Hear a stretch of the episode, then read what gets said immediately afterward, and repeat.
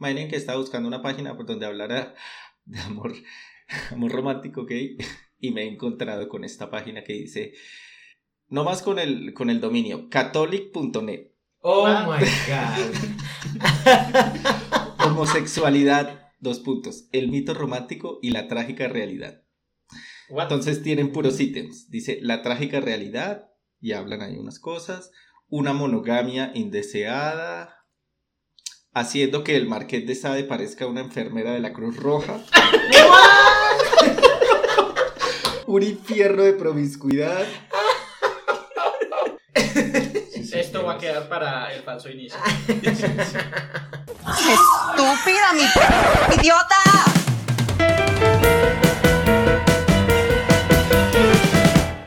Hola, les damos la bienvenida a un nuevo episodio de Estúpida Mi Podcast, un podcast del Club de Lectura Iconografías. Hoy están conmigo, como siempre, Sebas, Hola. Jesús, Oli. yo soy Esteban y el tema de hoy va a estar bien interesante. Hoy quisimos hablar de un tema que le pusimos de título el nombre de una canción y de un libro del que vamos a hablar, que es La maldita primavera. Y la maldita primavera para referirnos como a esas ideas del amor romántico que nos ha vendido la sociedad y que a veces nos trae muchos quebraderos de cabeza. Esa canción es buena, esa canción es buena. Cuando uno está borracho, la canta de todo corazón. Uy, con pulmón, o sea, con gana. Sí, yo creo que yo creo que todos la hemos cantado con sentimiento alguna vez. ¿Quién la entonces- canta? A ver, ¿quién la canta? Yuri. Yuri. Eso, Yuri. Sí, yo pensé que era una Es que estaba, estaba haciendo encuesta a ver si sabían quién la cantaba. quiz de cultura pop. Sí. Pero entonces, ¿por qué no empezamos precisamente por ahí antes de meternos con, con los temas de ¿Con Yuri? el libro y de una película también que vamos a hablar, que es Call Me By Your Name o Llámame por tu nombre, con Timothy Chalamet. Escuchen la forma como lo dicen los dos. O sea, tienen un crush, pero. Pero antes de empezar a hablar de estos temas y, y de conceptos académicos como el que nos trae Jesús del amor líquido, ¿Yo qué? Eh, Conceptos. a- No, espere, traigo mi monóculo. hablemos un poquito de experiencias. ¿Qué experiencias han tenido con, con esta idea de amor romántico y con esas desilusiones? Y también podríamos hablar un poquito de amor tóxico, quizá. Oh, quizá. Oh, esto ya se Quizá, convirtió. puede Esto ya se convirtió en un programa de esos de la tarde de Laura en América y esas cosas. Radio Corazón. Que pase, que pase. que pa- Que no, pase o sea, maldito. no.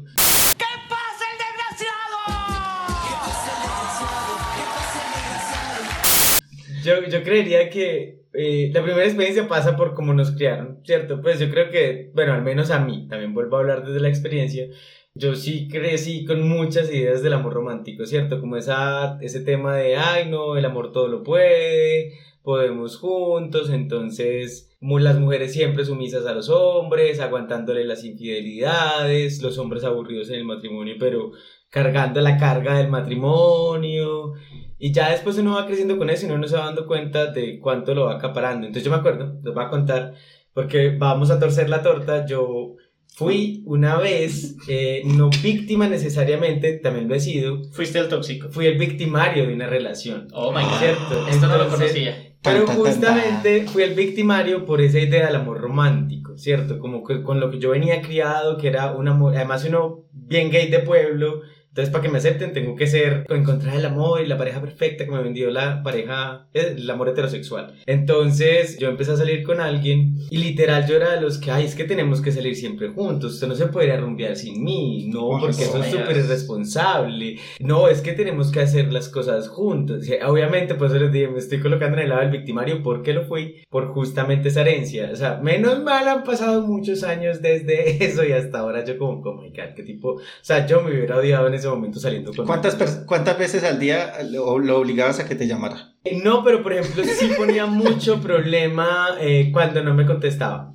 Uy. ¿Cierto? Pues Si no me como contesta, en un momentico. Sí, sí. ¿Quién está? ¿Quién es la perra esa? en un momentico yo pues ponía el mero problema y grito en el cielo. O sea, eran muchas cosas que, que obviamente después de todo un trabajo como que fui cayendo en cuenta de, ay, no, qué horror, yo por qué era así, pero justamente tiene que ver con esas herencias. Y lo más teso es que pese a haber sido el victimario en esa ocasión, también fui víctima. Entonces es como que, ah, qué divertido, pues pude ver los dos lugares de, de la moneda. Pero eh, quería cambiarle la torta, no ser solo la víctima, sino también fue el victimario de un amor romántico así. Sí, yo creo que esas cosas todos hemos pasado por ahí en uno u otro rol. Yo también admito que he tenido actitudes tóxicas, por ejemplo, revisar celulares de parejas. He pasado por ese momento y uno busca lo que sabe que está ahí y cuando lo encuentra se siente como una mierda y luego también se siente más mierda porque sabe que está invadiendo la privacidad de otra persona. Entonces, sí, son como esas ideas que nos dan de que la otra persona nos pertenece y que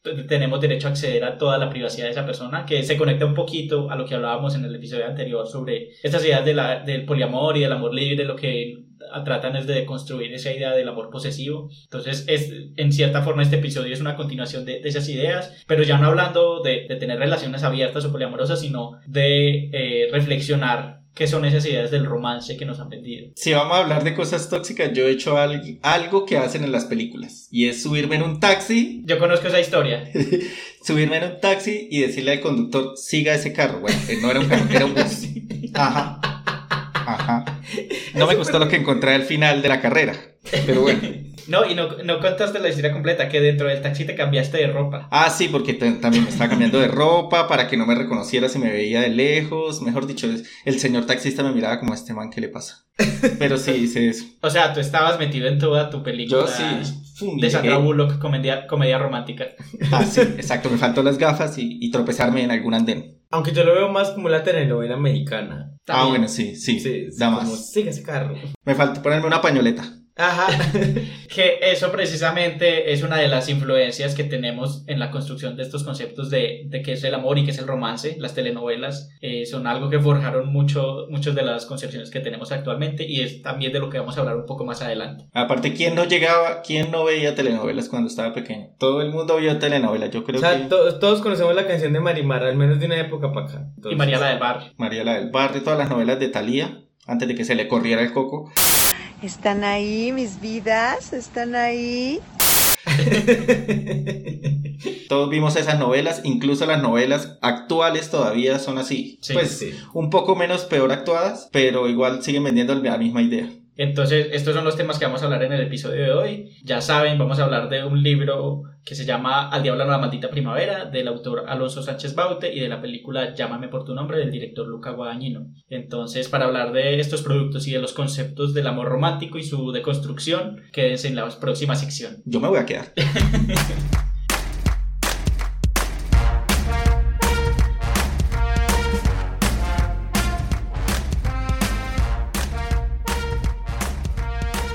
Bueno, entonces en esta sección vamos a hablar un poquito de los conceptos de los que ya eh, comenzamos a hablar en la primera sección, sobre el amor romántico, que es esto de el amor tóxico que se ha vuelto tan popular en los últimos años, y esas ideas y preconcepciones del amor romántico como concepto que nos hemos ido creando. Y al final vamos a hacer como las fichas técnicas del libro y de la película, sin spoilers, para quienes no los conocen, y ya luego vamos a hablar con spoilers de las historias. Bueno, yo creo que podemos empezar a hablar primero de la idea del amor romántico, y, y esto es un concepto muy viejo, ¿cierto? Yo no me conozco el contexto histórico de donde surge, pero lo importante de entender a términos generales de esto del amor romántico es que es como la parte de no soy completo, ¿cierto? Necesito a alguien que me venga a completar, necesito, si no estás a otra persona no soy completo y empezamos a encontrar metáforas que además hemos replicado en todas partes, como el tema del hilo rojo, ¿cierto? Eso de, hay un hilo rojo que te conecta con una persona en la vida y cuando llegues, pues eso es una... Con tu alma gemela. Ajá, y finalmente lo que ha producido esta idea del amor romántico son conductas nocivas para las relaciones eh, humanas, ¿cierto? Porque además también surgen en un contexto donde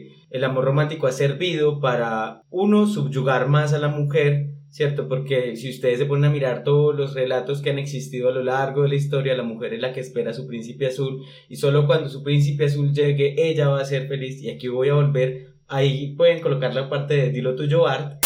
Dilo tuyo, Bart. que ustedes todos crecimos con películas de Disney y justamente... lo sabía, lo sabía.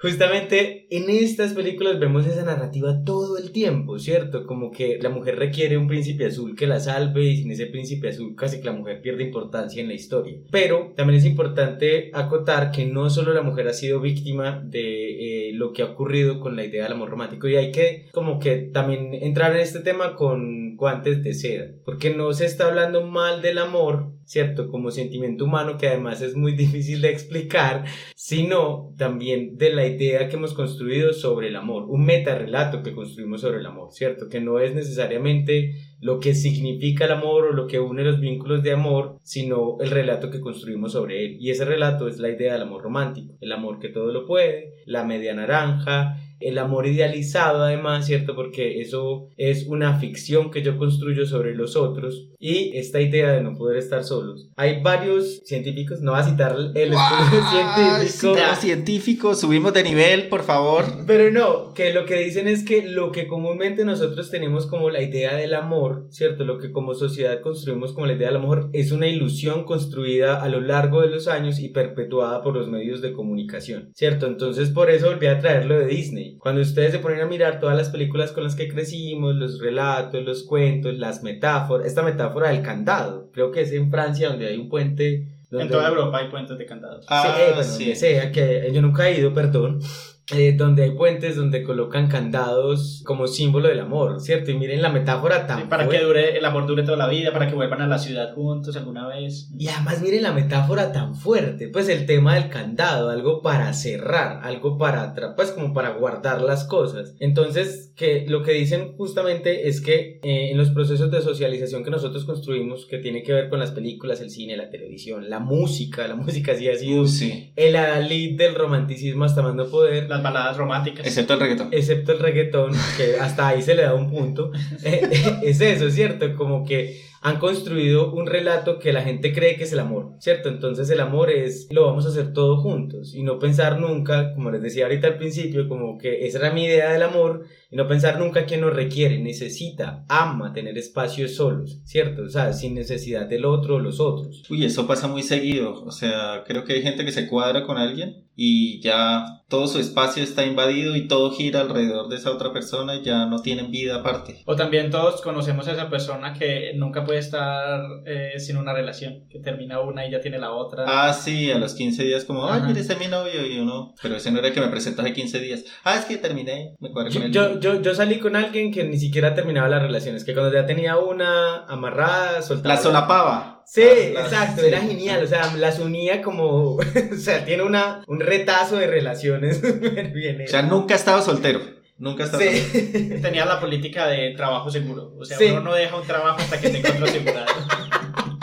Hasta no firmar contrato en el otro lugar, no te suelto. Exacto. Pero sí, esta idea que hemos construido del amor romántico y este relato ha sido histórico, ¿cierto? Y, y, ese, y esa forma histórica yo creo que ah, ha sido uno de los principales problemas para la forma de, pues para las formas como nos relacionamos con los demás. ¿Cuáles son las.? Voy a, voy a hacer la, la pre- pregunta ignorante y es: ¿cuál es como la. Debe haber una lista de características que engloban esa idealización de amor romántico? Como un checklist. ¿Sí? Como un checklist, como que sí. Como que hay. Pues no, no sé si haya un checklist, porque finalmente como todo eso también es algo que compete a la parte psicológica humana, la social, pues es muy complejo, ¿cierto? Pues como, como delimitarlo, pero uno sí puede mirar que hay conductas que uno tiene y que otras personas tienen que tienen que ver con esta idea y en las películas. Entonces, o en las series, en los libros. El hombre es el que paga.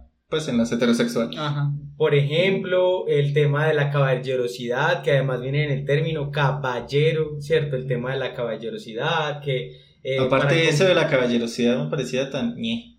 Sí, pero y eso viene justamente de estas ideas del amor romántico, ¿cierto? Entonces hay que ser caballero y es casi que tratar a la mujer como un ser que no sirve para nada en el mundo, sino que para ser atendida por mí y además que genera un montón, es como ese tema de el cortejo, ¿cierto? Cortejar, yo te cortejo, entonces, ay, te presto tu saco, eh, te presto el saco, te voy a colocar el saco en el charco. Yo he visto Para que pases. esa escena en mil Jamás, películas. jamás haría eso. Es Jamás horrible, además un saco cuesta mucha plata. A uno tirarlo ahí. Pues no pueden rodear el charquito y ya. Pero bueno, eso es justamente eh, las conductas, ¿cierto? El tema de la caballerosidad. Pero ahí eso me da pie para hablar de, de algo que me parece muy curioso y un poco contradictorio con, con el tema, que es también las ideas del amor cortés, o sea, esto que tú hablas de la caballerosidad y cortejar que viene de, de las cortes reales, esto es una idea pues de, del medioevo y viene de, de, las cortes del amor, así se llamaban, que son una cosa que surgió... Tiene nombre, tiene nombre de sauna. radionovela. Sí, yo de Tú, wow, pensaste una vez en un sauna, ¿eh? Sí. Pero estas ideas surgen justo como en la época de las cruzadas, con una figura histórica que además me fascina, es una de mis eh, figuras históricas favoritas, que es Leonor de Aquitania, que es una mujer bastante empoderada para su época. Es una mujer que vivió hasta los 80 años y fue reina consorte de Francia, también de Inglaterra, eh, estuvo casada con el rey de Francia y no se llevaban bien y fueron a las cruzadas y cuando se devolvieron pasaron por, Ro por Roma y le dijeron al papá, este man no me cae bien, al número en el matrimonio, se casó con el rey de Inglaterra y no le cayó bien porque el rey de Inglaterra tenía amantes y con los hijos hizo revueltas para tumbarlo. Yes, bitch.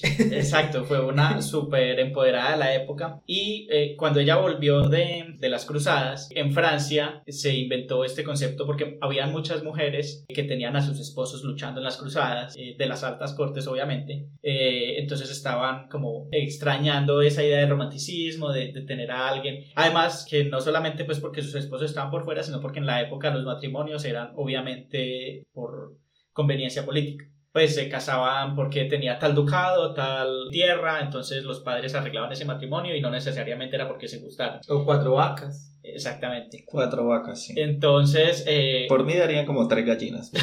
Entonces ella se inventó esta idea de, del amor cortés, que incluso tiene ya toda una teoría alrededor y tiene etapas y todo. Y la idea del amor cortés era idealizar ese amor eh, que no tiene que ver necesariamente con casarte, porque para eh, la gente de la época el matrimonio era como un trabajo. Te estás casando porque es la conveniencia política de, de tu región, de tu país, de tu ducado, de lo que sea, y tienes que tener hijos porque ese es tu trabajo.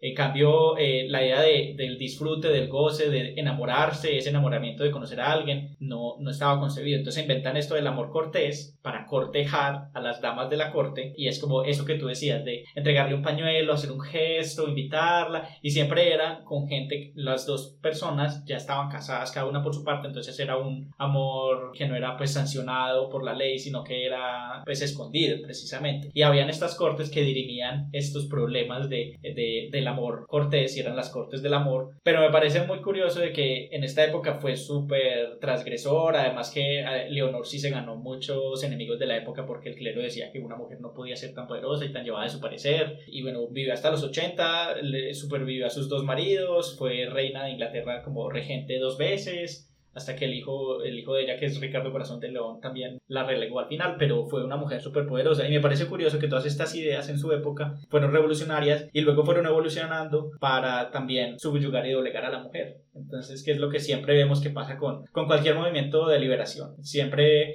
el sistema busca la forma de tergiversarlo y volver otra vez a tomar el poder de las cosas. Pero, pero, yo tengo una pregunta, ¿cómo eran las, cómo eran esas salas? O sea, que yo iba ya, yo era la esposa, mi, mi esposo estaba en, en, la guerra y yo que yo me iba ya a la sala y qué, qué hacía. No, eran más como movimientos literarios, de ahí salen como los trovadores, entonces era ella ah. que escuchaba los casos de, ay, es que el caballero tal me entregó la, eh, su prenda en... Eso debía oler a picho. en nombre de nuestro amor. Y bueno, la meta del amor romántico no era ni siquiera tener sexo, sino acariciarse, oh. darse un besito, así súper, súper inocente la cosa. Pero era como sentir eso, sentir las mariposas en el estómago, simplemente. Como, y esa separación que hubo entre el matrimonio como instrumento político y como eh, la obligación de, de, la procreación y la separación del disfrute de una relación, de cuando uno conoce a alguien. Y que luego lo vemos unido en la idea del matrimonio burgués, que ya es como, usted no tiene que separar las dos cosas, usted se puede casar con alguien que le guste y tiene que casarse con una persona toda la vida. Sí, es muy teso. Pero además que ese tema también yo creo que pues ha sido todo el tiempo representado en muchos lugares y puesto en lugares muy lindos, pues como si fuera el ideal de la sociedad. Y eso también tiene su explicación en cuanto a que se necesita de la idea del amor romántico para sobrellevar las formas que construimos de relacionarnos como seres humanos, lo que decía Esteban, el matrimonio, por ejemplo. Y no es que el matrimonio sea horrible, pues un infierno, no estamos aquí hablando mal del matrimonio, sino que... Cuando no nos hemos casado.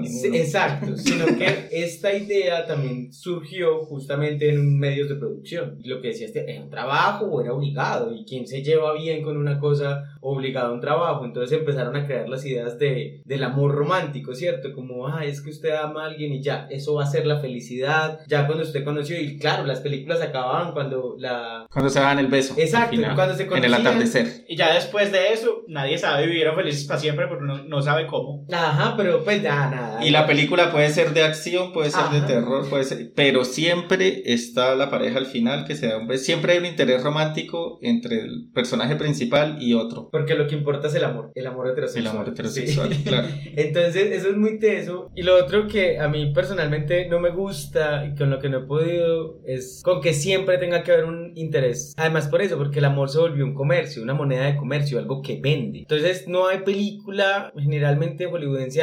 Bueno, antes no había película hollywoodense que no tuviera que tener un amor romántico, ¿cierto? Un interés romántico. Porque si no, uno sentía que no estaba completa, ¿cierto? Como, ay, pero no se enamoró de nadie, qué horror, ¿qué le pasa? Qué vida tan triste. Sí, se va a quedar, ay, no, qué horror. Las películas... Mató a 700 malos y no consiguió a la eso es súper teso porque, claro, eso pasaba mucho en el cine comercial por esta idea de que el amor vende un montón, el amor romántico, ¿cierto? O la música, ustedes se ponen a ver y la mayoría de canciones son o de desamor, ¿cierto? Porque además esa es la otra idea que conectamos constantemente con el amor romántico y es el sufrimiento, que es como si no hay sufrimiento no hay amor, como el decir si no hay celos no hay amor, ¿cierto? Entonces hemos conectado esas ideas tan dañinas a los sentimientos que finalmente nos unen como seres humanos. Entonces eh, en todas las canciones hay un profundo desamor, pues y eso vende hasta más no poder, la maldita primavera, por ejemplo, o canciones románticas también, que es como el amor, todo lo puede, yo volvería a la nacer. bajo la lluvia. Sí, o yo volvería a nacer y te volvería a encontrar, y ese tipo de promesas tan, tan exageradas. También lo que han hecho es generar una idealización sobre el otro, ¿cierto? O sea, y aquí es donde viene la otra idea, y es que hay gente que no está enamorada de personas, sino del amor, ¿cierto? Como yo me enamoro de la idea del amor, no de la persona. Y están como de una fan ahí, como de,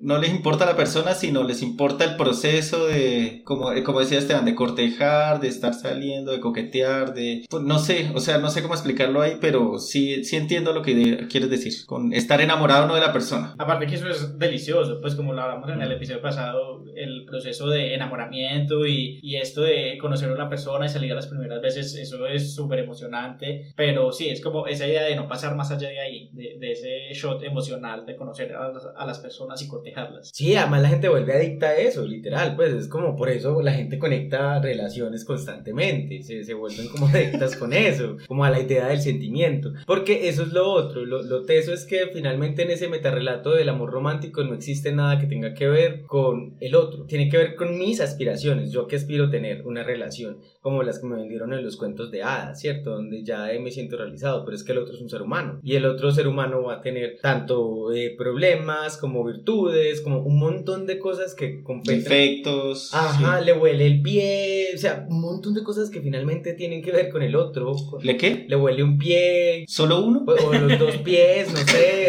ah, ok y tira pedos, o sea, todas esas cosas que son humanas también, ¿cierto? Entonces, como nos deshumanizamos al otro para convertirlo en lo que yo quiero que sea, ¿cierto? Entonces el otro, claro, le empiezo a ver las características que me gustan, que es como, ay, no, es que es tierno, ay, no es que es esto, ay, no es que es esto, y cuando empiezo a conocerlo realmente, me voy dando cuenta de que hay unas que sí se ajustan, otras que no, y las que no me empiezan a generar problema y ahí ya acabo la relación. Que ahí pues. es cuando se empieza a quebrar esa imagen de los primeros meses. ¿A ustedes no les ha pasado eso? Como que Llegan a una relación súper emocionados y con el paso del tiempo las cosas cambian, obviamente por, por la cotidianidad. Sí, yo creo que a todos nos ha pasado. Sí, todos hemos, yo creo que todos hemos llegado a ese punto donde digo, bueno, esto ya no es lo mismo que el inicio y pues es normal que no sea lo mismo que el inicio porque están en otra etapa de la relación, pero sí hay gente que le empieza a rayar eso demasiado y ya no, o sea, no, no son capaces de sobrellevarlo. Pero lo que es que como humanos sí somos capaces de sobrellevar esos sentimientos. Pues por ejemplo lo hemos hecho construyendo emociones, eh, perdón, relaciones cercanas con amigos, ¿cierto? Los amigos es la misma situación, excepto que no existe esa, ese deseo carnal o de compartir proyectos de vida necesariamente. O de convivencia. Pero uno tiene sus problemas con sus amigos y aún así encuentra las formas de solucionarlo, ¿cierto? Que, Exacto. que hay algo muy bacano que, que mencionan y es este punto de ese shot de adrenalina que pasa, que empiezo a conocer al otro realmente y empieza a transformarse la relación, ¿cierto? No significa que dejó de ser amor, no significa que empecé a conocer al otro con muchas de sus cuestiones, virtudes y empieza el proceso de construcción de camaradería, de, ¿cierto? Del tema del trabajo en equipo, del tema de comunicación, porque el otro ya es quien es, no lo que yo estaba idealizando que era, ¿cierto? No, el ser perfecto, pues caballeroso que viene a salvarme la vida, a completarme, pues me voy dando cuenta de que no me va a completar. Pero que aún así quiero construir un, un proyecto con esa persona. o con esas personas también. Y que es también como permitirse encontrar diferentes formas de hacer ese proyecto funcionar. Porque me pregunto también el tema de, sí, ¿por qué con los amigos funciona tan bien? O bueno, en algunos casos funciona bien. Y también el tema de la convivencia.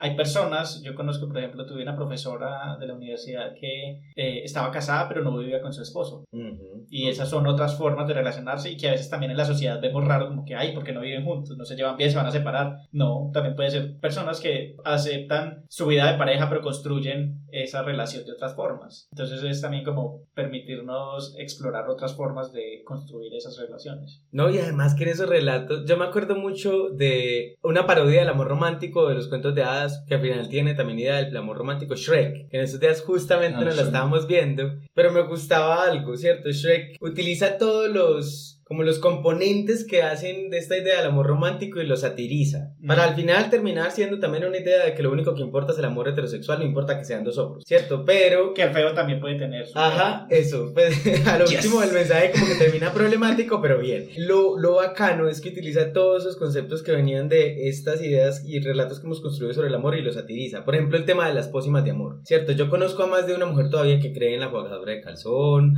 o un hombre que cree en la brujería. Sí, o sea, Hacerme, sí, hacerle el, el- el amarre. el amarre, claro, porque nos vendieron también la idea de que como yo lo quiero, pues yo sé que es el amor, ¿cierto? O sea, entonces esa persona no sabe que yo lo amo, pero yo lo puedo hacer feliz. Además eso, yo O- lo puedo hacer feliz. O sea, O también la otra que me ha pasado es que conozco gente que es súper obsesionada con el horóscopo. Entonces, como que cuando empiezan a salir con alguien, lo primero que le pregunta, ¿qué signo eres? Para saber si, eran si son Ah. compatibles. Usted debe ser terco. Y usted debe ser no sé qué. Uh, Ay, debe no. ser mal geniado y uno. ah, No, y, personas que realmente rechazan de com- por completo tener una relación con alguien porque su signo no es compatible. Ajá. Ay, no, es que eres agua y yo soy fuego, no nos vamos a llevar bien.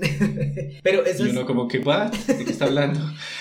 Pero justamente eso hemos construido un relato del amor romántico. Y este tema de las pociones, nada, pues cuando en Shrek juegan con esto de las pociones que además lo satirizan, me parece genial. Porque es eso, hemos construido tantos relatos y tan particulares y que uno empieza a notar en pequeños detalles. Las pociones, el tema de salvar a alguien, porque eso también es muy repetitivo en la idea del amor romántico. Yo te salvé del que te mataras, yo te salvé, o sea, el tema del salvador es horrible. Del príncipe encantador. Ajá, que se fue tornando a eso, ¿cierto? El príncipe encantador, después el salvador, el que te salva de la droga, no falta las películas que hacen también eso, ¿cierto? Entonces, y el tema de la deuda, ¿cierto? Como, eh, como yo te estoy entregando todo mi amor, tú me debes a mí tanto fidelidad como sin negociarla, por ejemplo, sino tanto fidelidad como respeto, pues me la debes, el respeto. Como todo el tiempo que yo invertí en ti, me lo tienes que devolver con intereses. Ajá. Que se vuelve también un contrato comercial. Y si no te parto las piernas. Ah, no, esos son los gota gota, perdón.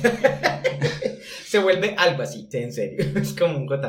Entonces, claro, todas esas ideas uno las empieza a ver en cosas que no va conociendo. Y todo eso que dice Jesús, pues yo creo que termina, termina reflejándose cuando vemos todas estas relaciones tóxicas, que todo el mundo le dice tóxicas, ahora tóxico es término de moda. Pero pues, ¿por qué le dicen tóxico? Porque, porque creo que ya es, invade demasiado, como que destruye la, la, el, el proceso normal de una relación o la interacción normal de entre las personas. Entonces, pues por, como, es, como decían, del amarre, de revisar el celular, de no puedes ir a ningún lado sin mí. Me tienes que avisar todo, todo el tiempo. Sí, con quién estás, quién es esa, maldita trepadora, O ese, etcétera. O ese. porque eso es otro, el amor el- el- la idea de las relaciones tóxicas se ha vuelto una metáfora para poder como asentar la misoginia. Entonces, las tóxicas siempre la mujer. Ustedes ven los videos de risa. Ay, aquí estoy con la tóxica. Ah, sí, la ja, ja, tóxica. ja. Exacto. Y la tóxica mujer lo máximo que hace es eso, pues Ah. controlarte y molestarte, pero el tóxico hombre es el que te pega y te mata. Ajá. Exacto. Y, y creo que ese amor tóxico, ahora mucha gente, pues no digo mucha gente, digo, estoy generalizando, pero digo, hay gente que lo ve como que, como que, ay, es que porque hace todas esas cosas de que me revisa el celular, de que es celoso, entonces es porque me quiere, porque de verdad lo está demostrando que me quiere. Y yo, como que, ah, Jesús, revísate. Pues no sé. Yo no pienso así, habrá gente que sí lo haga, pero por ejemplo, yo, yo, yo no soy nada celoso. Si mi pareja me dice, ay, voy a salir con tal, yo, bueno, bueno, pues con mis amigos, con no sé, con quien vaya a salir, bueno, pues salga, usted tiene una vida también aparte. Yo no puedo ser el centro de su existencia, ni puedo eh, acaparar todos los ámbitos de su vida. Entonces, sí me parece curioso eso de que, de que este tema de- del romanticismo exagerado termine convirtiéndose en lo que ahora llamamos un amor tóxico, una relación tóxica. Eso sí, creo que todos hemos tenido relaciones tóxicas. Yo tuve una relación de, una, de un mes y medio. y mentalmente fue la relación más larga de mi vida. Mentalmente nomás. Cada día era un año. Todo, sí, cada día era un año. Todos los días peleaba. Porque sí, hay gente que le gusta pelear. No sé por qué creen que la interacción de discutir es algo. Pues yo lo veo de esa manera. Sí, hay gente que lo ve así, bien por ellos. Pero yo, yo no me siento cómodo discutiendo con mi pareja. Además que dicen mucho ese, ese término, ah, es que es normal que todas las Que si parejas se discuten, peleen que mucho. si discuten Sí. mucho es porque son una buena relación. Ajá, eso, con esas frases crecí yo. No, eso a mí me parece horrible. ¿Y por qué peleaban? Por ejemplo. Sí, ya, Por esto se volvió Laura en América. No, no, sí, esto ya se volvió la hora en América, entonces voy a contar mi caso. Pongan música triste ya. Yo, como dije, soy muy relajado, entonces yo no peleo por nada. Pero no, él peleaba porque salía con mis amigos, porque salía con mis amigas, porque salía solo, porque salía con mi mamá, porque no salía, porque lo llamaba, porque no lo llamaba. Porque comí, porque, o sea, todos los días había una excusa para pelear. Y yo era, yo como era un ser de luz al principio, pues no peleaba, lo dejaba pelear, yo decía, bueno, no hay que ser problemático, dejémoslo que él se desahogue. Después de un tiempo ya yo llegué y dije, no, pues yo no me voy a aguantar esta mierda. Entonces yo ya, yo ya le decía como, mire, yo no quiero pelear, le daba la, la frase para que se emputara más, era cálmese y cuando quiera conversar y no pelear, pues hablamos. Y lo dejaba hablando solo, entonces se emputaba más. lo siento, pero es que no me quería aguantar eso. Y ya lo último, todo esto en un mes y medio, ¿no? Disfruten. A lo último, yo me di cuenta que yo estaba discutiendo, entonces él me alegaba por algo y yo también alegaba y yo llegué a un punto donde dije, venga, ¿qué onda? ¿Yo qué estoy haciendo? Esto no me gusta, yo por qué estoy en esta dinámica tan... Porque yo creo que al fin de cuentas, si uno sigue ahí, el, pues uno se va como contagiando de esas cosas sin darse cuenta. Y a mí me pasó eso ahí, yo llegué al punto en el que dije, no, yo no... Yo no tengo por qué estar haciendo esto si a mí no me gusta. Y ahí fue cuando dije, bueno, este ha sido el mes y medio más largo de mi vida, dejemos hasta ahí. Adiós. Sí, eso es muy complejo. Y además darse cuenta de esas cosas por uno mismo, a veces a ti te tomó un mes y medio, hay gente que le toma más tiempo. Sí, hay gente que le toma años. Yo, yo también tengo una apreciación respecto a este, pues porque para mí el término de el amor tóxico, los ex tóxicos, se tiene también, nuevamente vuelvo a mencionar lo de coger con guantes de seda, ¿cierto? Porque finalmente se ha utilizado para satanizar problemas emocionales que tenemos como sociedad. Exacto. ¿Cierto? O sea, es decir, el otro finalmente es un ser humano que ha tenido que vivir un montón de contextos. O sea, sin justificar la violencia emocional y física, sí hay que entender de dónde vienen todas esas violencias emocionales y físicas. El otro es un ser humano que vive en un contexto. Lo que les decía ahorita, yo también tuve conductas así, ¿cierto? Porque vengo de un contexto que me permeó en todo, con narrativas, con formas, con discursos. Entonces, efectivamente, eso lo que nos va mostrando es que socialmente tenemos una enfermedad de cómo nos relacionamos con los otros, ¿cierto? Y qué aspiraciones ponemos en las relaciones. Y el otro puede que sea culpable de actitudes, pero también es el hijo o la hija de un contexto específico. Es el resultado, sí, de su formación, de sus influencias, de su contexto. Uno intenta ser comprensivo y saber por qué. Por ejemplo, cuando me, me revisaban el celular o algo así, yo, pues, ¿por qué hace eso? O sea, no confía en mí, porque si no confía en mí, pues dialoguemos a ver qué podemos hacer. porque- Y uno intenta ser un ser de luz y, y- y establecer comunicación y todo eso, pero pues hay gente que no está abierta a ese tipo de negociaciones, entonces ya es más difícil ahí y uno ya, yo ya no, el amor no, eso, el amor no lo puede todo, ya yo no, uno no aguanta ciertas cosas, o sea, creo que uno también tiene que poner límites y es normal poner límites y ya hasta ahí fue que yo dije, no, Dejemos así, hasta luego. Y ahí colocaste pasa ligera. No, no, en esa, en esa no estuve escuchado. En esa estuve escuchado. Bueno, yo creo que, que también hay que tocar algo muy importante y es el otro extremo, que es lo que se conoce como el amor líquido, ¿cierto? Esta idea que viene, yo creo que de Bauman en realidad, que empezó a hablar de... eh, ¿De quién? De Sigmund Bauman. Para los académicos me corrigen después. Pero eh, el punto es que eh, lo que plantea es que las relaciones en un sistema capitalista neoliberal como el nuestro se han convertido también en un producto de consumo, ¿cierto? Es decir, el otro, la otra persona, para mí solo significa un producto de consumo. Que esto es como el extremo, ¿cierto? O sea, estamos hablando de los dos extremos. La idea del amor romántico y del romanticismo es extremo es malo por todo lo que hemos dicho. Pues cuando decimos malo es un juicio de valores. Bueno, tiene sus problemas, eso, es problemático por todo lo que hemos dicho, pero también la idea de concebir al otro como algo desechable sin tener lo que hablábamos en el capítulo pasado, la idea de la responsabilidad emocional, afectiva, que es lo que... eh, Relacional. Siempre utilizo muchos términos para referirme a lo mismo, lo siento.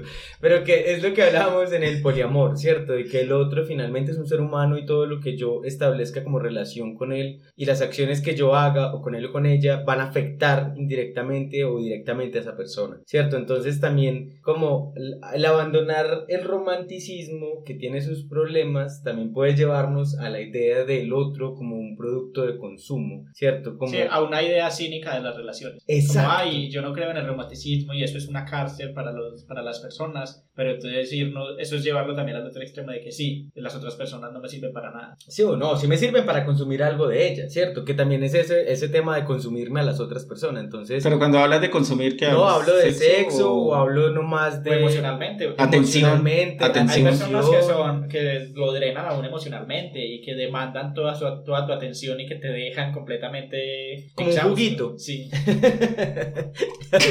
Como una cajita de juguito. sí, yo recuerdo también eh, este tema de en inglés tiene un, un concepto muy curioso que se llama el gaslighting, que es es también basado en una película que se llama Gaslight, que era un marido que para robarle la herencia a su esposa la hace creer que está loca y como en la época las luces eran con gas, él subía al techo y le bajaba la intensidad de las luces con el gas, entonces por eso gaslighting. ¿Qué es eso? De que, que otra persona te haga creer que todo es culpa tuya y que todo lo que tú te quieres quejar Ah, sí. es culpa tuya y que los problemas que tú ves son invenciones tuyas. Y me ha pasado también, pues que siempre que tú hay algo en lo que no estás conforme con la relación y quieres hablarlo y quieres confrontarlo, y cuando vas a hablarlo lo tienes todo claro en tu cabeza, pero cuando vas a discutirlo se te devuelve y tú terminas siendo el culpable. Como cuando uno va a pedir una pizza. Así, no sabe lo que va a pedir, pero después ya como que, ay, no que era. Y ya. Y esa, esas, esas, esos abusos emocionales también son muy fuertes. El abuso físico no, pues no es la única forma de consumir a una persona. Claro, pero ya ven que yo tengo un ejemplo más claro que el de la pizza Sebas. Cuando uno llama a cancelar un servicio de telefonía. Uno Exacto, muy exactamente. Ah, sí. que lo va a cancelar. Y termina comprando otro paquete. Exactamente, así era. Paquete más, sí. Así es. Exacto. Pero yo creo que en cierto punto todos pasamos también por esa, pues no, a diferente nivel, por esa actitud de, de siempre tratar de no echarme la culpa yo. Yo pasé por ahí, yo acepto que yo también he pasado por relaciones en las que yo soy como, no me voy a echar la culpa yo. Incluso cuando yo sé que no es solo culpa de la otra persona, también es culpa mía, no. Uno trata como de, en un- llega un punto donde uno trata de echarse, echarle toda el agua sucia a la otra persona y uno quedar ahí como el príncipe. Ahora que, como dice, como dice Esteban, ahora eso fue en la vida pasada. Ahora uno ya trata más de, de ver interiormente eh, y, y como, oiga, usted también la cagó, charlemos, esto no es culpa solo suya ni solo mía, es de los dos. Pero yo creo que ahí es donde está también lo importante de los temas de nosotros como seres humanos siempre somos seres en deconstrucción, pues o en construcción constante. Yo creo que para construir relaciones En remodelación. de- en obra negra, Estamos en obra negra.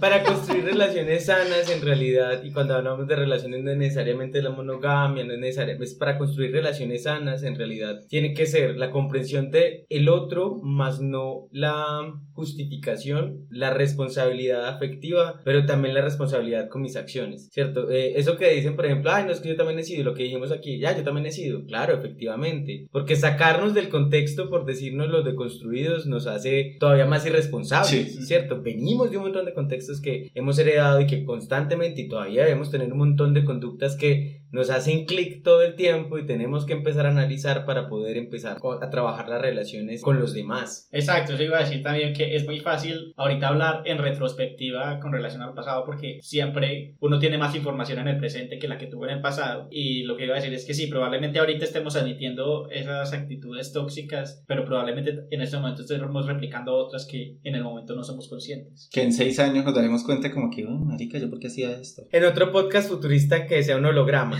Sí. Pongamos efectos especiales así, sonido del futuro. Y hay otra cosa que Jesús, pues que también me gustaría volver como a, mencionar y es algo que Jesús había dicho y es la idea del sufrimiento. De que terminamos con nuestra pareja porque dentro de ese amor romántico idealizamos que íbamos a morir juntitos, abrazados, así como en la película esa tóxica de Diarios de una Pasión. Ay, sí, sí qué horror. Que peleaban a toda hora, qué pereza. Pero bueno, los viejos se mueren al final juntos. Me imagino que pelearon todos los 80 años que juntos. es esta idealización de la persona que uno tiene y cuando se acaba la relación, porque seamos honestos, pues las relaciones generalmente no duran toda la vida. Y si duran, se han transformado. Exacto. Es, es, es este vacío que la gente siente, este sufrimiento, esta necesidad, y yo he pasado por ahí, esta necesidad de, no sé, del despecho, de sacar todo ese dolor, de sentir de que nunca más me voy a volver a enamorar. De escribir poemas horribles. Hasta allá la borrachera no me ha llevado, pero... Con tu, con tu sombrero fedora y tu cigarrillo en el café. Sí, mirando y contemplando la existencia. Pero sí, este tema del sufrimiento también me parece algo muy curioso porque pues uno sabe que la relación, no, no hablo de relaciones de pareja, sino de relaciones de amistades, relaciones familiares durante toda la vida que no han durado toda la vida. Uno ya no tiene los mismos amigos que tenía hace 10 años o la misma familia, uno ya no está conectado con las mismas personas de la familia con la que estaba conectado hace 10 años. Y ese dolor, pues a veces con los amigos sí, es, sí da tusa, tusa de la amistad. Aquí, que aquí colocamos y le ponen la canción. Algo así. Pero con las relaciones yo, me parece curioso que uno siempre, siempre se vaya al, al, extremo de, mejor dicho, la borrachera y de poner los, las rancheras y Vicente Fernández a todo. Yo soy así. Eh, Vicente Fernández a grito herido. Es que es precisamente, esa es la idea del amor romántico que nos venden, de que hay que sufrir el amor como el duelo más importante de tu vida, porque ese es el amor romántico que se te fue y que es imposible, y es la idealización también de ese sufrimiento. Y las canciones y la cultura pop y las películas y las telenovelas también nos replican todo eso. ¿Han llamado borrachos? No me quieren decir que no. Yo sí. yo no. La verdad, no, nunca he llamado borracho. Yo sí, yo sí llamo borracho. Uno, yo me, me gustaría estar como, como, eso de que uno sale del cuerpo y, como que mira la escena y analizar el proceso lógico que uno hace en ese momento con la borrachera, de decir, lo voy a llamar borracho para que vuelva conmigo. Y uno lo piensa sobre y uno dice como que, o sea, ¿por qué pensé eso? Eso no iba a pasar, menos en estado de embriaguez. Sí. O revisar mensajes de texto que uno manda a un borracho también es muy chistoso. Uh, sí, a mí me pasó una vez. Yo envié un correo porque ya me tenían bloqueado. ¿Un correo? What the fuck? Un correo porque me tenían bloqueado el WhatsApp. Te escribo desde este estado etílico en latinmail.com. No, ya fue Gmail. Eso fue en esta década. Pero yo envié un correo y estaba borracho en el correo. Yo, y después revisaba el correo y yo tenía un montón de horrores de ortografía. Y yo decía, puta, con razón nunca me respondió. No entendió nada de lo que escribí. Se fue directo a spam. Sí, yo creo. Bueno, pero creo que ya hemos hablado bastante sobre todos estos conceptos del amor romántico y de nuestras experiencias y hemos dejado un poco de lado los productos de los que vamos a hablar. Veo que ya hasta este punto el episodio también nos va a salir largo. Esta, mire, les, les avisamos de una vez esta temporada toda va a ser larga. Ya. Acostúmbrense, todo va a ser largo esta temporada. Dilate. Bueno, pero entonces ya eh, entremos en materia de los productos que habíamos traído. Son un libro y una película. El libro se llama Al Diablo la Maldita Primavera de Alonso Sánchez Baute. Obviamente no vamos a hablar mucho de spoilers del libro porque sabemos que es más, más difícil que las personas se hayan leído un libro. Además queremos que vayan y lo busquen y lo lean. ¿Le estás diciendo a la gente que la gente no lee? pues sí. pues sí. Y bueno, este es un libro del 2002 de Alonso Sánchez Baute. Él es un abogado, escritor y docente y se ganó con este libro, el de Al Diablo la Matita Primavera, un premio que se llama el Premio Nacional de la Novela Ciudad de Bogotá y trata sobre la vida de Edwin Huelvas y, y sobre, pues, como la vida gay en las ciudades, en Bogotá, en Barranquilla y en Nueva York, en finales de los 90, principios de los 2000 y fue controversial en la época pues porque mostraba abiertamente una vida gay y además el personaje es súper venenoso Y drag. y era drag también, es también su encuentro con la cultura drag, que además tiene una enemiga drag con el mejor nombre drag que yo he visto en un libro, que se llama Asasinata. O sea, ¿qué diría RuPaul? Sí, uh, sería un buen nombre para el programa ese de RuPaul. Y entonces sí, cuenta como todas estas historias de él con sus amigos. El, el autor dice que es, no es completamente autobiográfica, pero sí tiene pasajes, sobre todo de sus amigos en los principios de los 90, muchos de los cuales murieron también en, en la crisis del SIDA. Y su literatura es muy de ciudad, pues es como de urbana, no es tanto pues de, de vivencias del campo, de otras cosas, porque él es de Valledupar, pero ha vivido casi toda su vida en grandes ciudades como Barranquilla, Bogotá o Nueva York. ¿Ustedes qué piensan del libro? A mí me gustó, me pareció bacano el libro en cuanto a mostrar esa escena justamente citadina del mundo gay al principio de los 2000, ¿cierto? Que Ajá. además el tema del drag y también como ese mundo urbano donde habita lo LGBTI, ¿cierto? Que no está exento de problemáticas, porque además no es un mundo urbano de clase baja, es muy importante también anotar eso, es un mundo urbano de clase media y de apariencia. Sí, muy similar a lo que veíamos en, en Los chicos de la banda, porque aparte Edwin está lleno de deudas para estar en su apartamento en Bogotá. Exacto, entonces es como esa narrativa también de la clase media gay, con todos los estereotipos que se han alimentado a lo largo de las épocas para las personas gay, cómo genera problemas cumplirlos o intentar cumplirlos. ¿Por qué traemos a colación el libro también para este tema? Porque precisamente el autor toma el nombre de la maldita primavera porque uno de los temas centrales y de las preocupaciones principales de- del protagonista es este tema de la soledad y él siempre está como en la búsqueda de ese amor y es en la época donde empiezan los chats en internet y de chatear con un desconocido que además era como algo súper novedoso en la época. Yo lo hice.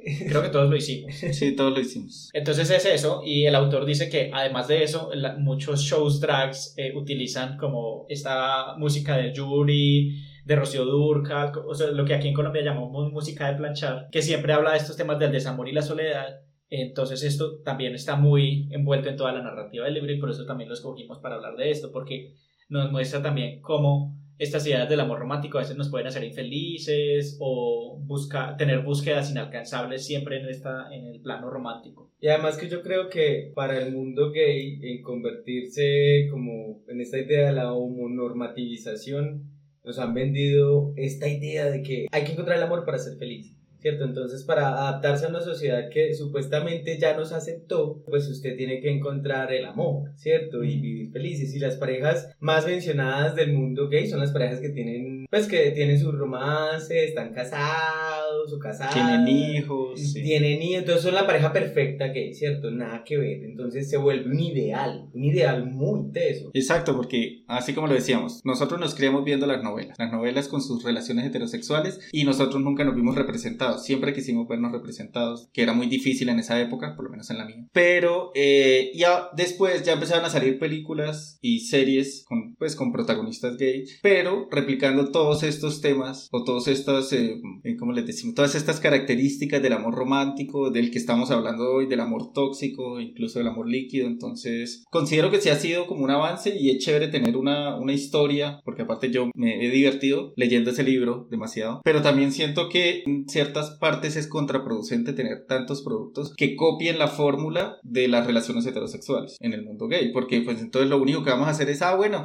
entonces ya no tenemos a la mujer y al marido, to- a la- al marido que le pega y a la vieja tóxica, sino ahora tenemos los dos que son tóxicos y se dan en la jeta. Eh, Así son las series ahora, entonces pues tampoco, también puede ser contraproducente, también hay que como tener en cuenta qué es lo que uno va a consumir. Eso de consumir suena Hablo, hablo de, sí, hablo de series, no vayan a consumir cosas.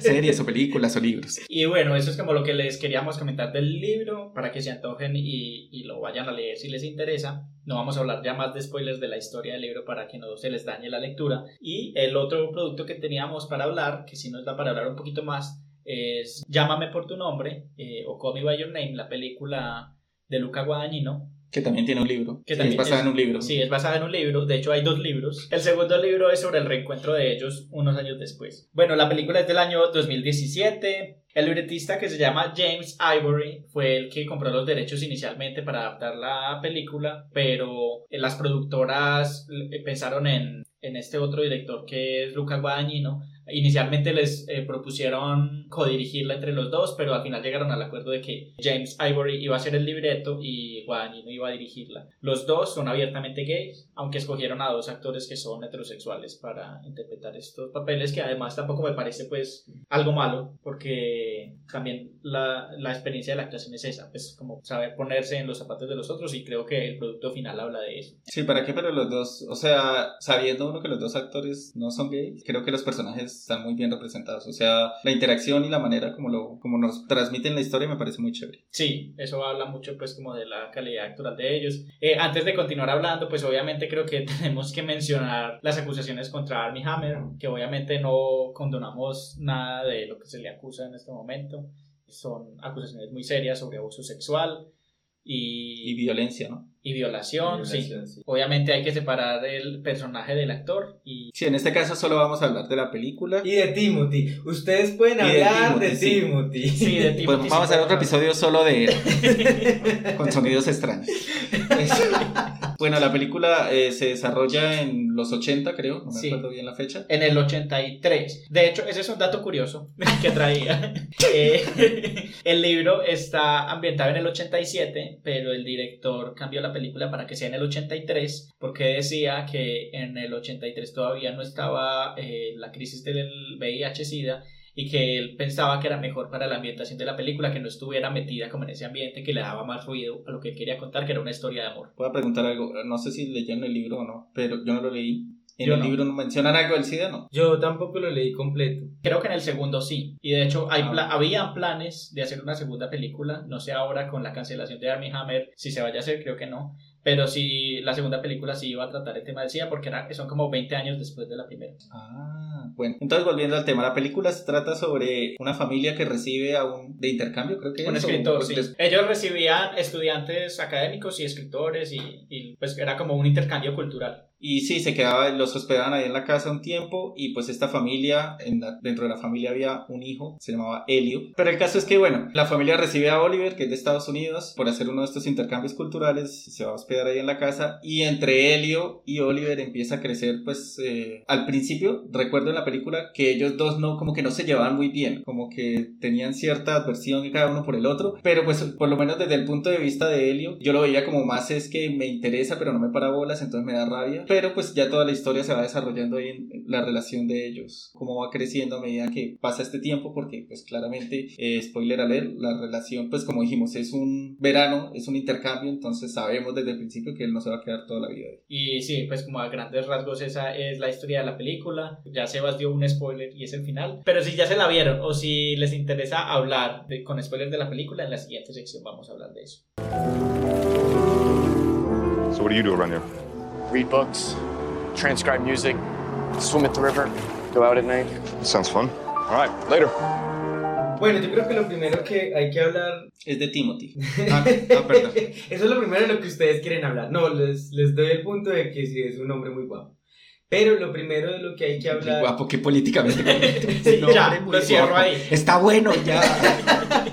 No, y además tiene mucho talento en realidad. Sí. Sí. A mí la verdad me sorprendió en esa época porque yo no lo había determinado. Hasta después fue que me di cuenta que ya lo había visto en otros productos y no, no sabía que era él, pues como en Homeland, que él estuvo como en la segunda temporada de Homeland y era un niño súper fastidioso, eh, que era el hijo de, de Matthew McConaughey en Interstellar. O sea, había estado en un montón de, de productos culturales y yo no lo había determinado. Y creo que por esta época del 2017-2018 fue que empezó a salir. Estuvo también en Lady Bird, que también me pareció muy chévere. Luego en The King. Y como que ahorita es el actor fetiche del momento y me parece que es bastante talentoso. Él tiene como mucho rango actoral. Sí. Y va a ser eh, la película de un libro muy genial. Ah, The Dune, sí, va a ser Paula Atreides en Dune. Pero bueno, volviendo al tema que no es Timothy, sino la, Ah, ¿no? pe- Cierto, cierto. la cierto película. Yo creo que algo que yo resalto mucho de Llámame por tu nombre, bueno, en esa época que salió yo ya estaba mamado de la mimesis que hacían las películas ¿De la qué? mimesis, pues como la mimética, que se parecían, se copiaban de las películas. Está estás dando términos muy Sí, intelectuales para nuestras mentes brutas. No, pues como que parecían la copia de las películas heter- heterosexuales. Chico conoce chica, chica y chicos se enamoran, chica y chico viven felices. Oh, rosa y amor por todas partes. Y uno, todas las películas... ¿Por qué no haces, por qué no haces un podcast con ese tono? sarcástico? Entonces, Oh. Entonces, justamente era muy teso porque, claro, todas las películas LGBTI también empezaban a tener ese, ese tono, ¿cierto? Pues eh, hay una de Shelter, hubo otras películas y todas baratas LGBTI rosas que eran como el man se conoce y se enamoran y ya son felices y el amor lo puede todo y le soluciona los problemas emocionales porque además el mundo gay está lleno de drogas y solo el amor te saca de las drogas. Eso era el mensaje que transmitían casi todas las películas y ver justamente eh, una película que también tiene un tono romántico que no está mal, que eso también es lo bacano de la película, que no está mal el tono romántico, que es bonito, es chévere, pero que, que no tiene una idea central que se enfoque solo en el amor, ¿cierto? Que el amor sea lo más importante. El amor es importante, claramente. El amor homosexual. Es importante, claramente, pero uno se da cuenta que al final no terminan juntos. Y está bien, ¿cierto? Porque O- son historias reales. O amor bisexual, me atrevería a decir en este momento, pues porque finalmente vemos que Timothy también desarrolla... Eli. Bueno, Helio. es que en mi cabeza lo veo como Timothy. Eh, Helio desarrolla también sentimientos por la chica con la que está, sal- está saliendo, incluso tiene sexo con ella y lo disfruta. Entonces también es una película incluso sobre la autoexploración, la autoaceptación, porque además es muy chévere el ambiente familiar en el que él está, que eh, me parece también transgresor mostrar en los 80 una familia que lo acepta y que le da el espacio para que se haga las preguntas que se quiere hacer. Y la conversación con el papá, ¿dónde me la O deja? sea, los papás Sí, son ah. Los papás más geniales del universo. Y lo mismo pasa con Oliver. Oliver al final lo llama para decirle que se va a casar. Y no necesariamente es porque sea, eh, porque sea un matrimonio arreglado por conveniencia, porque está en el closet. Probablemente también le gusten las mujeres. Entonces, no me atrevería a decir que sea exclusivamente gay. Puede ser una historia bisexual. Ujú, Y que lo bacano es que el amor no condiciona todo y tampoco hace feliz a los personajes. Pues finalmente, o sea, hay un sentimiento bonito explorado que lo que dices me parece que es genial. La, la película se trata de la exploración. Incluso la escena de Durazno es muy diciente para contarnos Sí, que... sí, es lo más ex- creo que es lo, lo más explícito que hay, porque a mí me gusta de la película es cómo juega con las sutilezas y el coqueteo entre ellos dos, el intercambio de, de ideas y de sentimientos entre ellos dos. Hay una escena en la que ellos están, que es cuando Helio le da a entender a él que, que le atrae, y es que están en el pueblo y están alrededor, hay como de una placita donde está la, una estatua para la Primera Guerra Mundial, no sé Ajá. no me acuerdo, no era lo importante. Pero Helio como que, eh, eh, Oliver le dice como, hay algo que tú no sepas, porque parece que lo sabes todo. Y Helio le dice como, no todo lo importante o por no todo lo importante en este momento. Y como que ahí se va desarrollando una conversación entre ellos, como que él dice como, me, está- me estás diciendo lo que creo que me estás diciendo. Ajá. Pero nunca lo dicen explícitamente. Y eso me parece chévere porque, porque uno no llega a echarle los perros a alguien y decirle, oiga, me lo quiero echar. Pues por lo menos yo no funciono así, no sé, habrá gente que sí.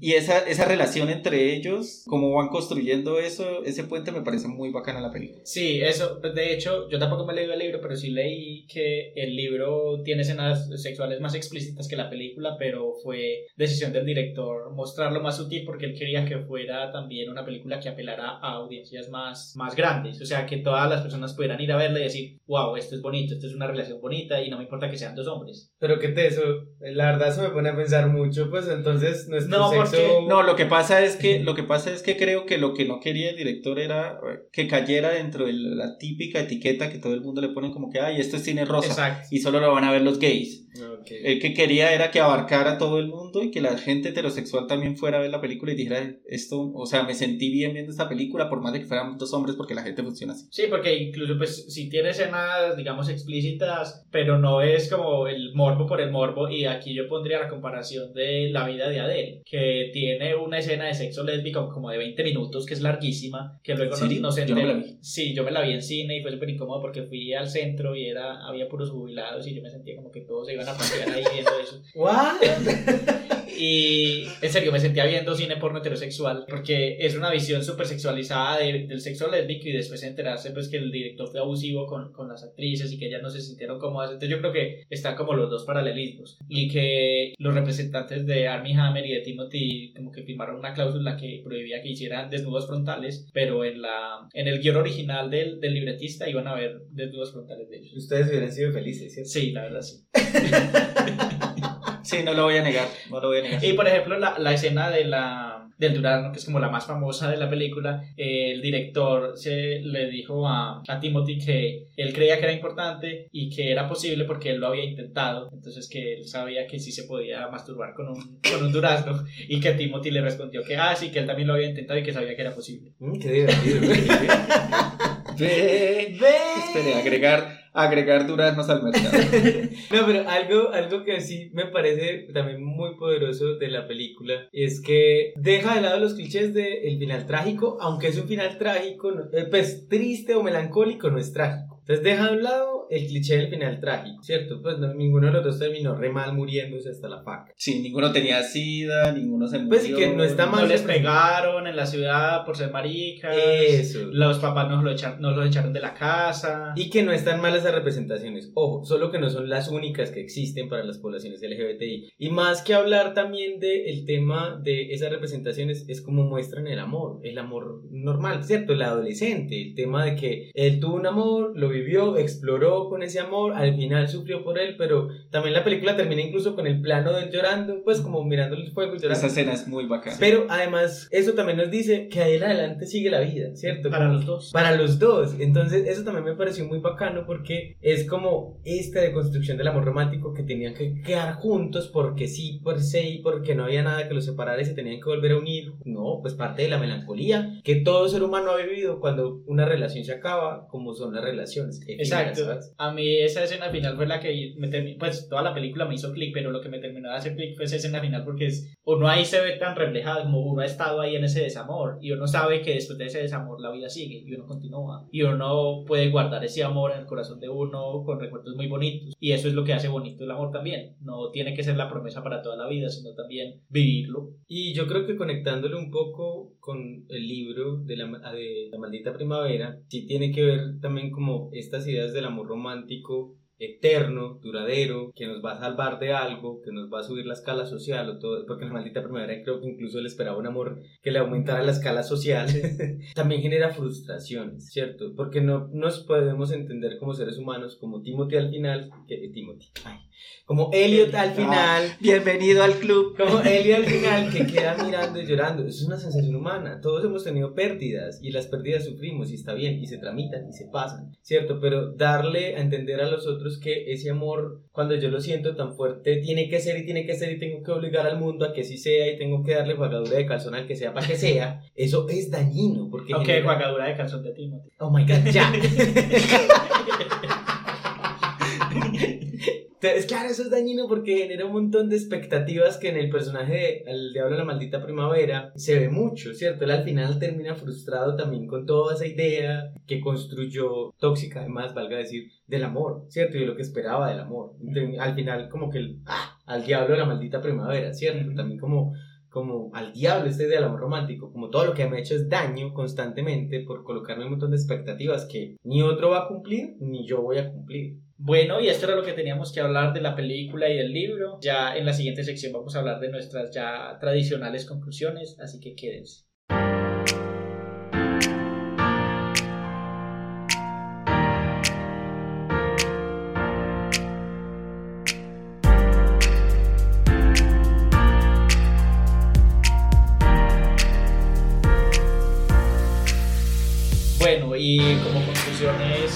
Conclusiones, ¿qué tenemos hoy? Yo voy a arrancar con la primera, y es que para poder construir relaciones no se- necesita, humanas, ¿cierto? O sea, llámenla de pareja, llámenla de amistad, eh, tiene que partir de la realidad, ¿cierto? Del otro, de quién es el otro, más que de mis expectativas con el otro, ¿cierto? Porque ese relato que nos han vendido y nos han construido el amor romántico es un montón de expectativas que yo tengo sobre el otro y estoy deshumanizándolo, ¿cierto? Quitándole todo rasgo de humanidad, de imperfección. Entonces, yo creo que para poder empezar a construir relaciones sanas, hay que empezar a mirar al otro como eso, como un ser humano, no como el Salvador, no como invitada naranja, no como, ¿cierto? Como todas esas ficciones que nos vendieron, no como el amor eterno. Si trabajamos la relación, pues cuando hablo de trabajo no es trabajo forzado, sino como si logramos juntos Encadenado, encadenado, martillando Sí, piedras. si logramos jun- juntos construir una relación, tal vez va a durar mucho tiempo, tal vez no, ¿cierto? O sea, es como entender que colocar tantas expectativas propias en el otro me va a hacer daño a mí y le va a hacer daño a él. Entonces siento O sea, no idealizar. Exacto. No idealizar. Bueno, conectándolo con eso que dices, es el, el tema del amor eterno, que pues el amor eterno es la canción de Rocío Dúrcal y ya. O sea, uno no puede esperar que esto dure para siempre, uno no sabe si va a durar para siempre, e incluso, que, pues no sé si a ustedes les ha pasado, me ha pasado que cuando empecé una relación, pues no empezando, pero si ya un tiempo adelante en la relación, eh, como que, ay, vamos a durar toda la vida, y yo, yo hice el silencio incómodo, así como, pues no lo sé, no puedo, eso- no puedo asegurar eso. Que a, a mí me prometieron encontrarnos en la otra vida. ¡Guau! Eso ya es un compromiso que trasciende la vida misma. Sí, imagínense qué tan tóxico es la, la relación. Sí, me va a perseguir hasta la otra vida. No nazcan en Colombia. Pero sí, más que todo es como, como sí es normal terminar una relación. No es fácil, pues depende de la relación también. Pero, pero pues terminar una relación es algo normal y sí, uno tiene que desahogar todo ese, tramitar la pérdida, como dice Jesús, que eso sonó como a burocracia. Como, ah, llena este formulario y se le tramita de 5 a 6 meses sin borrachera. Es- Fotocopia ampliada 50%. Exacto. Antes de tal día, tú. Pero sí, y no estar como en este afán, o sea, porque algo que creo que, que le pasa a mucha gente es terminé mi relación y estoy, me siento vacío y de una vez corro a buscar a alguien más, necesito a alguien más que llene ese vacío. No hay que buscar quién le llene, llénese usted el vacío solo y ve a ver después con quién comparte Bueno, a veces, a veces sí hay que buscar quién le llene a uno, pero no ese vacío, sino otro. Sí, otro.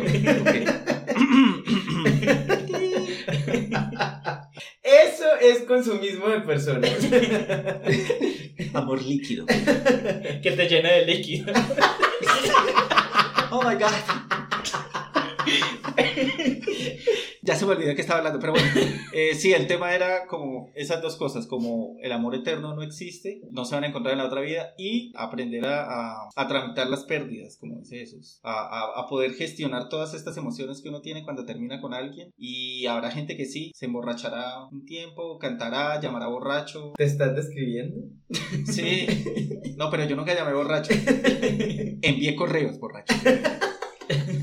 Bueno, pero un poquito para matizar también esta conclusión de Sebas, que me parece importante eh, lo de no encadernarnos a la idea del amor eterno, pero también es bonito pensar que el amor es eterno o esa promesa, esa promesa del amor es eterna y es real cuando se dice. Pues hay una frase, creo, no sé si es de Lacan, que dice, el amor es eterno mientras dure, pues para toda la vida mientras dure. Y sí, pues probablemente si estás en una relación y le dices a alguien, yo te voy a amar para toda la vida, en ese momento que lo dijiste es real y es tu sentimiento y es lo que, y es lo que, pues lo que sientes. Entonces no me parece tampoco como desechar por completo esos sentimientos y si no lo siente, pues en ese momento es real. Pero es real hasta que dure, porque las cosas por una u otra circunstancia pueden variar. Y la otra idea que quería también como concluir es Que Timothy está bueno.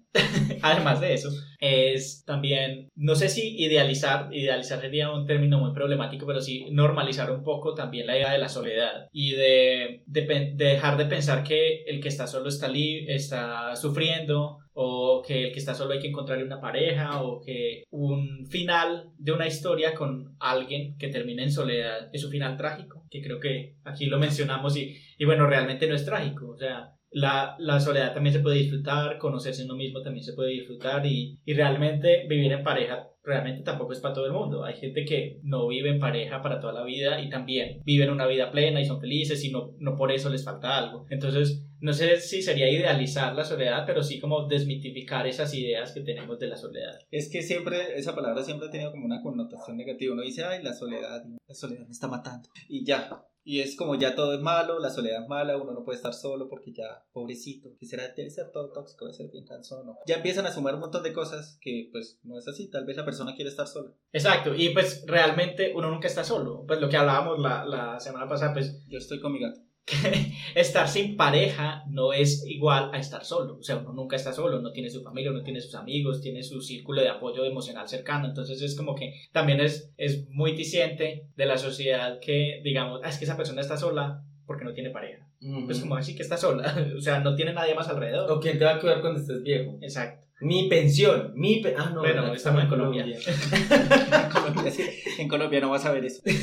Bueno, y en esa, en esa nota trágica terminamos el episodio de hoy. Qué triste. Espero que les haya gustado. Ya saben que si tienen sugerencias, comentarios, cualquier cosa que nos quieran regalar, estamos disponibles en nuestras redes. Uy, ya estamos pidiendo regalos. Estamos en redes, en Facebook como Club de Lectura Iconografías, en Twitter como arroba estúpida podcast Y bueno, en dos semanas nos vemos con otro tema. Nos oímos. Nos Todavía oímos. no nos vamos a ver. Un día nos vemos. Un día nos veremos, sí, tal vez. Y bueno, eso es todo por hoy. Chai.